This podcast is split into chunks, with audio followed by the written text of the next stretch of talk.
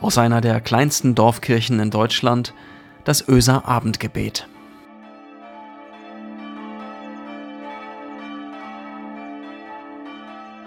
Hallo und herzlich willkommen zum Öser Abendgebet, heute am 25. Februar.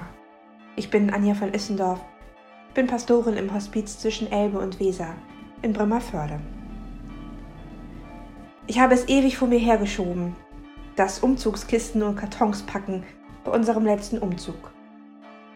Ich wusste, eine Firma würde so einiges packen, aber manches packt man doch ganz gern selbst in die Kartons, oder? Also habe ich mich irgendwann dran gemacht und Kartons gepackt. Und dann hat es mich gepackt. Der Wunsch, auszusortieren, wegzuwerfen, loszulassen. Übers Loslassen hatten wir hier ja schon mal gesprochen. Und ich habe wieder gemerkt, so vieles, was man so um sich herum ansammelt, braucht man gar nicht. Umziehen. Wie oft bist du schon umgezogen? Welche Erinnerungen hast du daran?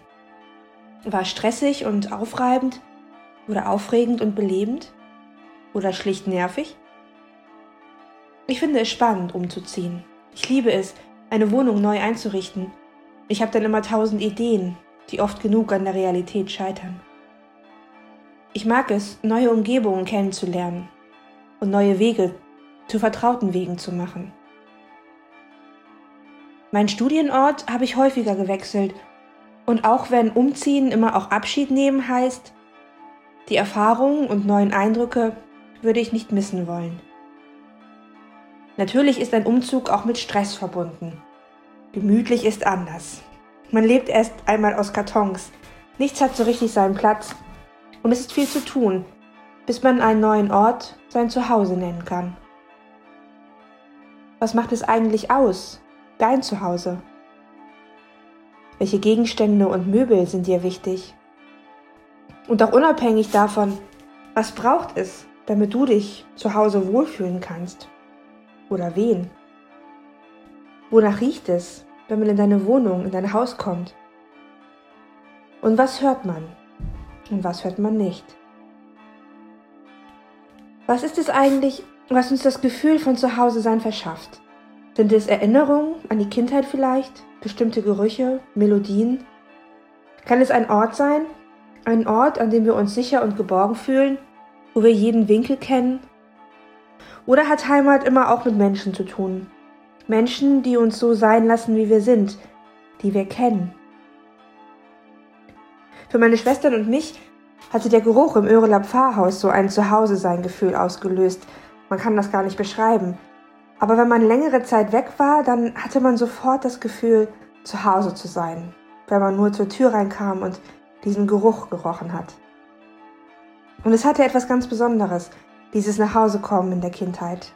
Sorglos sein dürfen. Reinhard May hatte es so gesungen. Ich wünschte, es wäre noch mal Viertel vor sieben. Und ich wünschte, ich käme nach Haus. Nach Hause, das eigene Zuhause verändert sich vielleicht im Laufe des Lebens. Nicht nur der Ort, an dem wir leben, sondern das innere Zuhause. Jetzt merke ich, dass ich, wenn ich mich verloren fühle, dass ich die Nähe von Menschen suche, die mich gut kennen.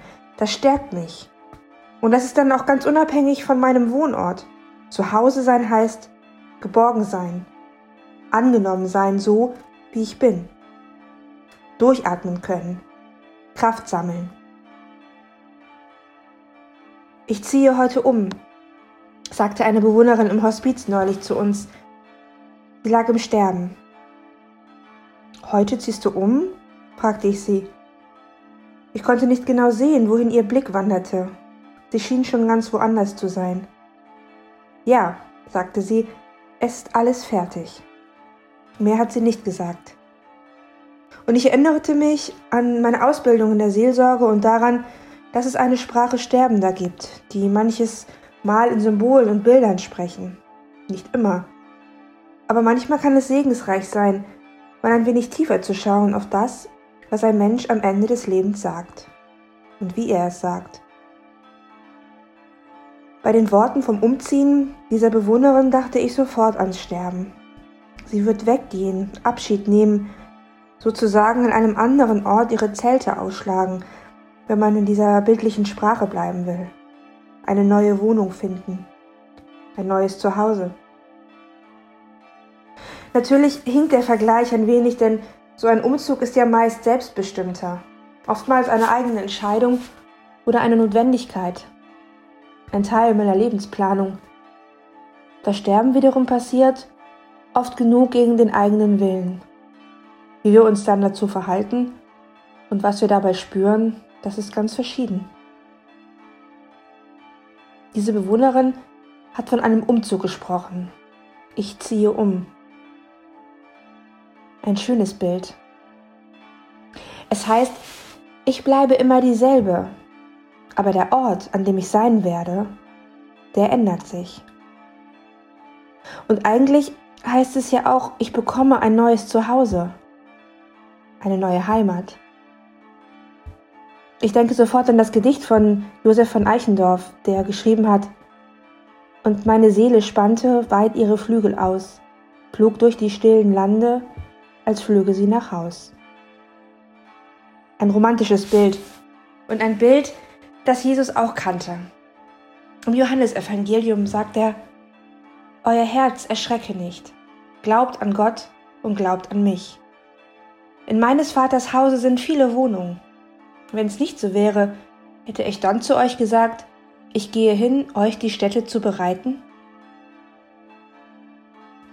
Ich finde, dieses Euer Herz erschrecke nicht ist leichter gesagt als getan.